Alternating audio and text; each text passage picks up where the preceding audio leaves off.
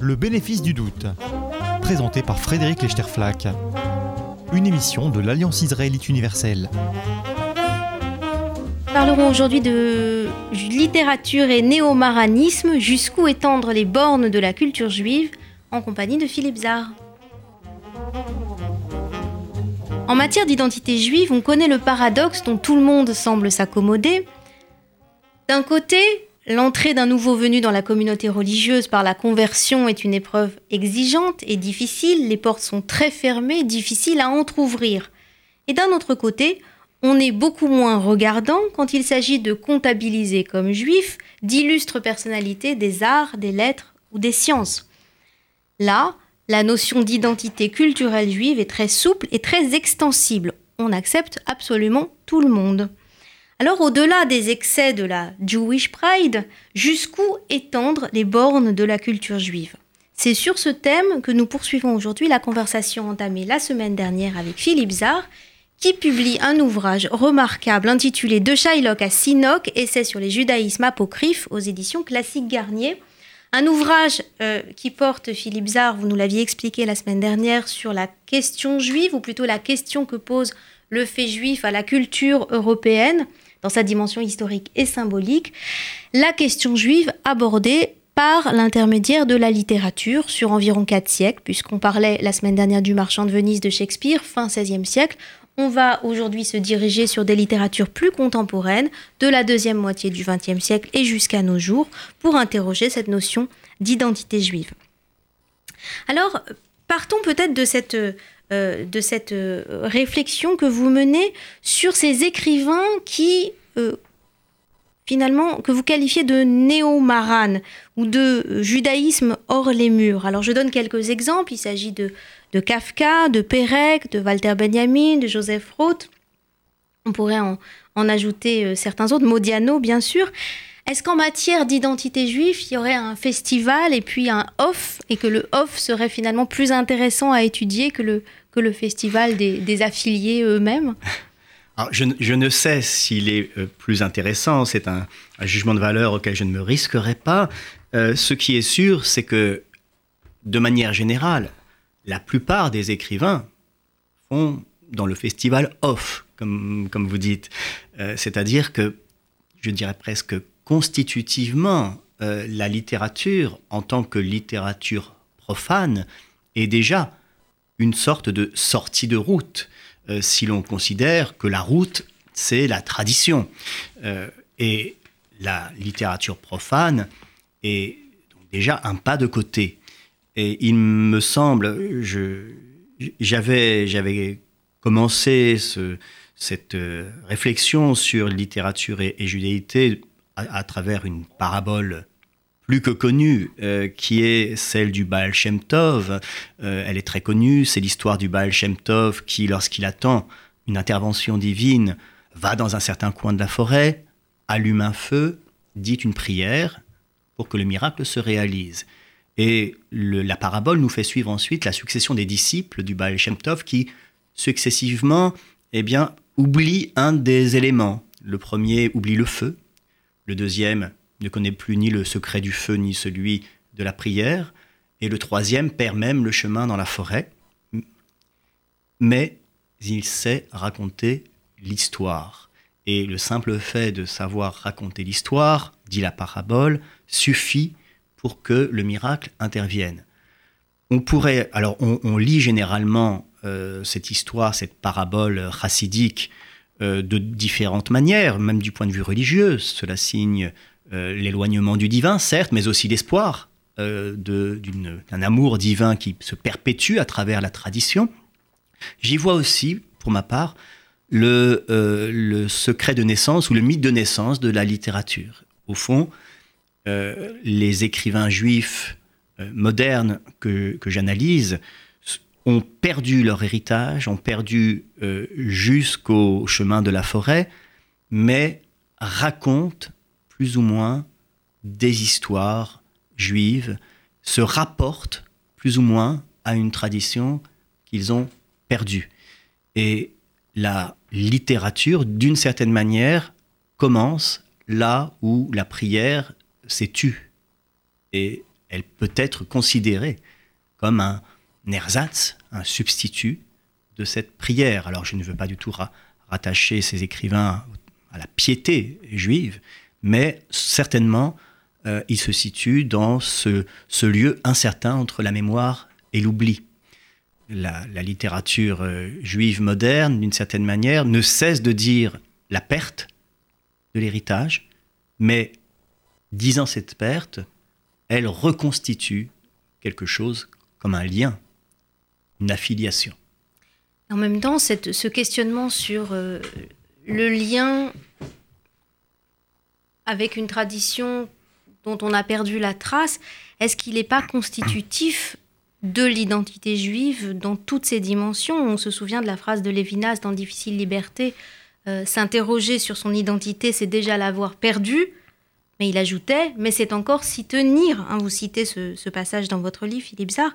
C'est encore s'y tenir, sans quoi on éviterait l'interrogatoire la question de la dilution de l'identité ou de, ce continuum de, dégradation depuis les pères fondateurs de la tradition jusqu'aux derniers disciples et aux héritiers qui ne tiennent plus à rien d'autre qu'à leur nostalgie de l'héritage qu'ils n'ont pas, est-ce que c'est pas, avant d'être l'histoire de la littérature juive, est-ce que c'est pas déjà le questionnement sur l'identité juive C'est déjà presque, pourrait-on dire, l'histoire même du judaïsme comme tel, puisque au fond, dans son historicité, le judaïsme est aussi un éloignement permanent d'avec l'origine. Hein. le, le, le, moment sinaïtique est, lui aussi se dilue hein, dans les traditions rapportées euh, par euh, les, les, grands fondateurs hein, du, judaïsme. Bon, et par extrapolation, bien sûr, on peut rapporter cela à l'ensemble de la tradition juive.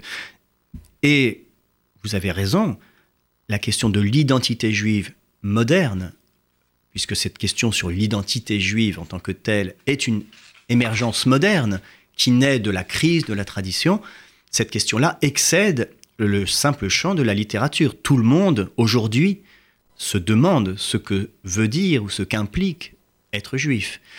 Euh, là où j'ai essayé euh, d'éclairer un peu le, terrain, si vous voulez, c'est effectivement dans le champ étroit, mais pas du tout limitatif, de la littérature. Il m'a semblé que euh, dans ces expériences, le, travail de certains écrivains avait une spécificité, euh, puisque c'est par la lettre, par le récit, qu'ils cherchaient à se rattacher à cet héritage. Ce qui n'est pas le cas, bien sûr, du commun des juifs, qui peuvent se rattacher par mille autres manières que ce soit la cuisine, la mémoire, les histoires familiales, euh, à ce judaïsme-là. Mais alors, par quel, par quel biais on se rattache? Est-ce que, euh, parce que parmi les écrivains que vous, que vous étudiez, il y a quand même des modalités très très différentes de euh, raccord à la tradition perdue? Il y en a dont la tradition, c'est simplement pour lesquels la tradition s'est simplement épuisée. Je pense à Kafka. Hein. Kafka arrive en, bout de course d'une tradition religieuse juive qui ne lui parle plus et dont il se dissocie. Modiano, Pérec, c'est tout à fait autre chose. Il y a eu l'histoire des persécutions, il y a eu la Shoah qui a interrompu brutalement euh, la filiation euh, et la transmission d'une identité. On a des modalités très très différentes. Est-ce que du coup le, signifiant juif ou l'écriture juive ressurgit dans l'œuvre de ces auteurs par le biais de ce qu'on pourrait caractériser comme un inconscient culturel. Est-ce que c'est quelque chose que vous validez? Alors, je, n'utilise que avec une extrême prudence cette notion d'inconscient culturel, parce que la plupart du temps, quand on parle de l'inconscient culturel, on, ne fait jamais que euh, mettre un, mot un peu, un peu mystérieux sur des choses qui sont plutôt de l'ordre des signes mnésiques euh, euh, qu'on peut parfaitement identifier ou isoler. alors, pour ce qui est de, de la différence ou des différences qui existent entre ces hmm, écrivains, elles sont en effet considérables. Mais je rappellerai pour nuancer cette, cette phrase de Kafka, euh, dans cette fameuse lettre à son père qu'il a écrite, hein, Que m'as-tu laissé en fait de judaïsme? Rien. Euh, et en réalité, ce que l'on voit dès qu'on creuse un, peu, dès qu'on gratte un peu le, vernis de ce rien, c'est que ce n'est jamais rien. Et Kafka part de ce presque rien pour reconstruire quelque chose. Et il ne faut jamais euh, négliger le fait que Kafka, à partir de 1911, euh, a eu une, véritable fringale de culture juive, de choses juives hein, qu'il a dévoré, euh, histoire juive, pensée juive, récits juifs aussi, récits racidiques, et, bien sûr passion pour le yiddish, apprentissage de l'hébreu.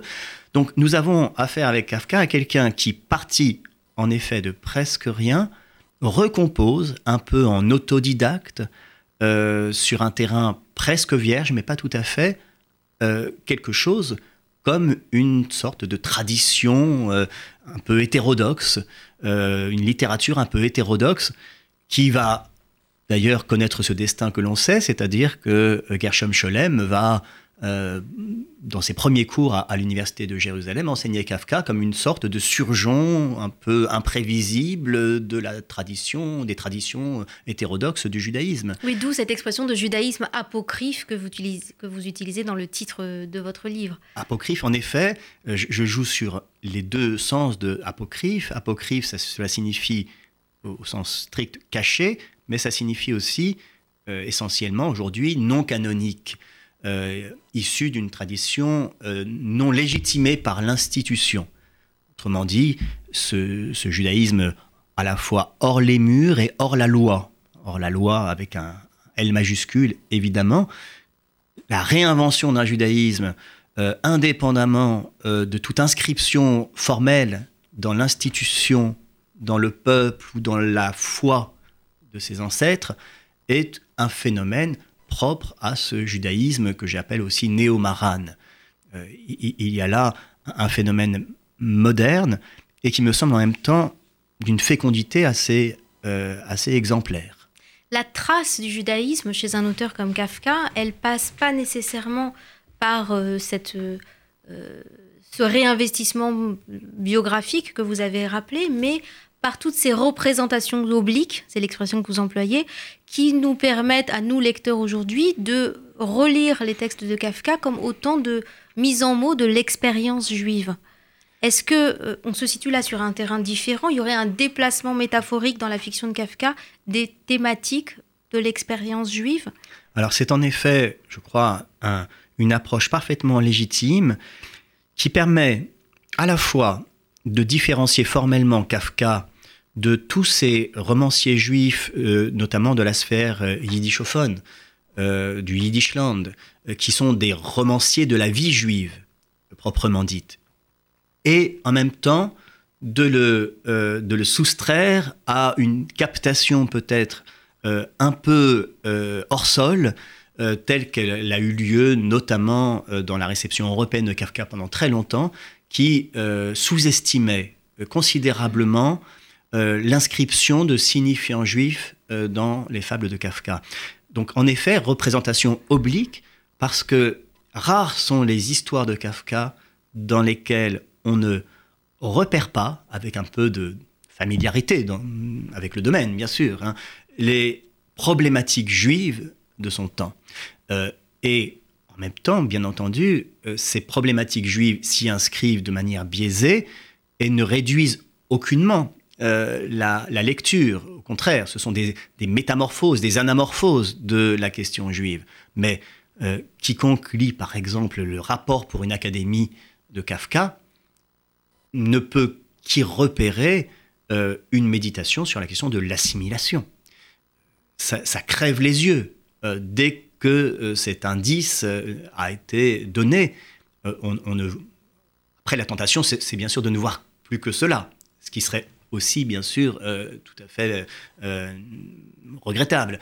Mais c'est là, ça crève les yeux, euh, de la même manière que on, peut repérer, je, ne suis pas le premier à l'avoir fait, dans certains textes de Kafka, des méditations sur des éléments très précis de la liturgie juive, en particulier la fête de Pâques. Et j'utilise notamment un, de ces textes sur cette fête de Pâques euh, revue et corrigée par Kafka, qui est une méditation sur l'héritage perdu euh, du judaïsme et du rite.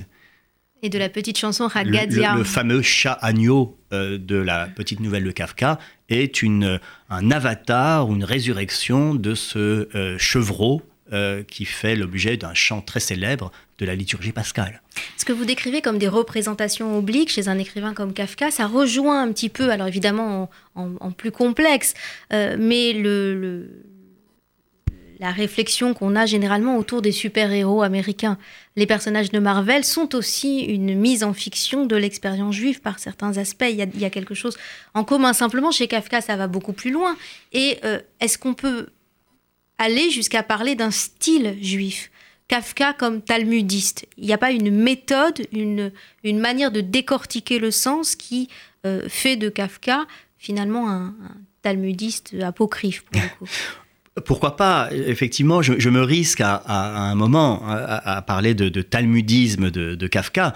Alors, euh, pour remettre malgré tout les, les choses à leur juste place, euh, je, je ne pense pas qu'on puisse parler de style juif, mais il y a euh, des moments euh, dans l'œuvre de Kafka où euh, Kafka parodie ou démarque presque explicitement certaines discussions talmudiques. Je pense par exemple à un passage de recherche d'un chien, qui là est une, parodie explicite de la pensée talmudique.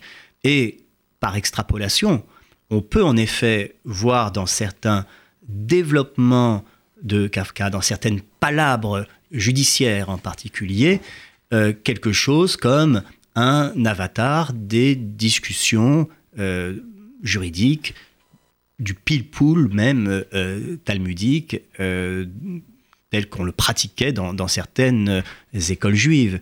Donc cette imprégnation culturelle, elle existe, et, Kafka, sans être talmudiste lui-même, connaissait parfaitement ces pratiques-là et ces, ces types, ces formes-là de discours. Donc cela ne signifie pas que ce soit le seul modèle qui ait été présent à son esprit, mais ce modèle-là, et notamment dans le procès, euh, est constamment euh, présent euh, à, l'esprit de l'écrivain.